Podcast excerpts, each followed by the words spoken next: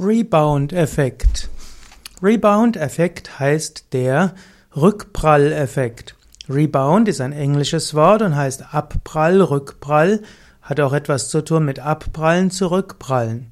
Rebound-Effekt bedeutet, dass in verschiedenen Situationen ein System oder auch ein Organismus wieder zurückkehrt wie vorher oder eben noch mehr nach hinten kommt. Zum Beispiel weiß man, dass in der Medizin es den sogenannten Rebound-Effekt gibt. Das heißt, dass ein starkes, vermehrtes Wiederauftreten einer medikamentös behandelten Erkrankung geschehen kann.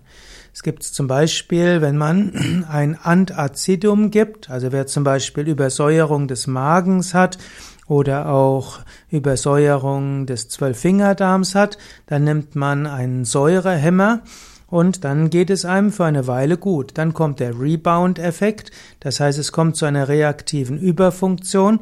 Das heißt, wenn man das gleiche Medikament weiter nimmt, nach einer Weile wird der Organismus mehr Säure erzeugen. Und angenommen, man würde anschließend den Säurehemmer absetzen, dann entsteht eine umso stärkere Übersäuerung. Oder angenommen, man gibt irgendwelche Psychopharmaka, auch hier gibt es den doppelten Rebound-Effekt, nicht immer, aber es gibt diese gewisse Gefahr. Irgendwann wirkt das Medikament nicht mehr wirklich und der Mensch entwickelt die gleiche psychische Erkrankung trotz Medikament. Und wenn er das Medikament absetzt, dann wird die ursprüngliche Problem umso schlimmer.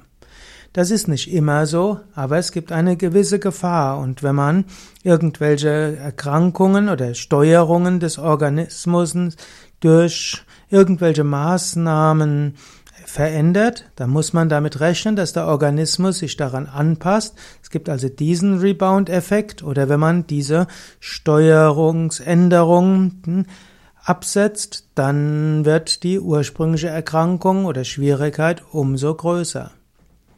Rebound-Effekt gibt es auch beim Basketball.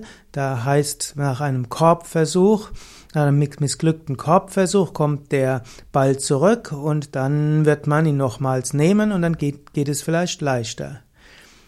Es gibt auch in der Ökonomie den Rebound-Effekt. Das heißt, es gibt Effekte, die das Einsparpotenzial von Effizienzmaßnahmen reduzieren oder ganz vernichten. Man bemüht sich also, sehr etwas effizient zu machen, aber nachdem man es effizient gemacht hat, dann gibt es den Rebound-Effekt, plötzlich wird es wieder teurer. Oder es gibt auch den Rebound-Effekt in, beim, in der Physik. Wenn man irgend, wenn man einen Ball zum Beispiel gegen eine Wand wirft, dann kommt der Ball wieder zurück. Und so ähnlich aus, auch in der Psychologie, wenn man einen Menschen schimpft, dann schimpft der zurück. Und wenn man jemandem zur Schnecke macht, dann wird er anschließend sich irgendwann rächen. Und auch zum Beispiel, wenn man mit anderen Menschen Verhandlungen führt, wenn man dann den anderen übers Ohr haut oder über den Tisch zieht, dann mag man jetzt gerade eine, einen Triumph einfangen, aber der Mensch wird überlegen, wie er sich rächen kann. Und dann mag es jetzt einen kurzfristigen Vorteil geben, aber langfristig heißt es so schön, man sieht sich fast immer ein zweites Mal, man sieht sich wieder.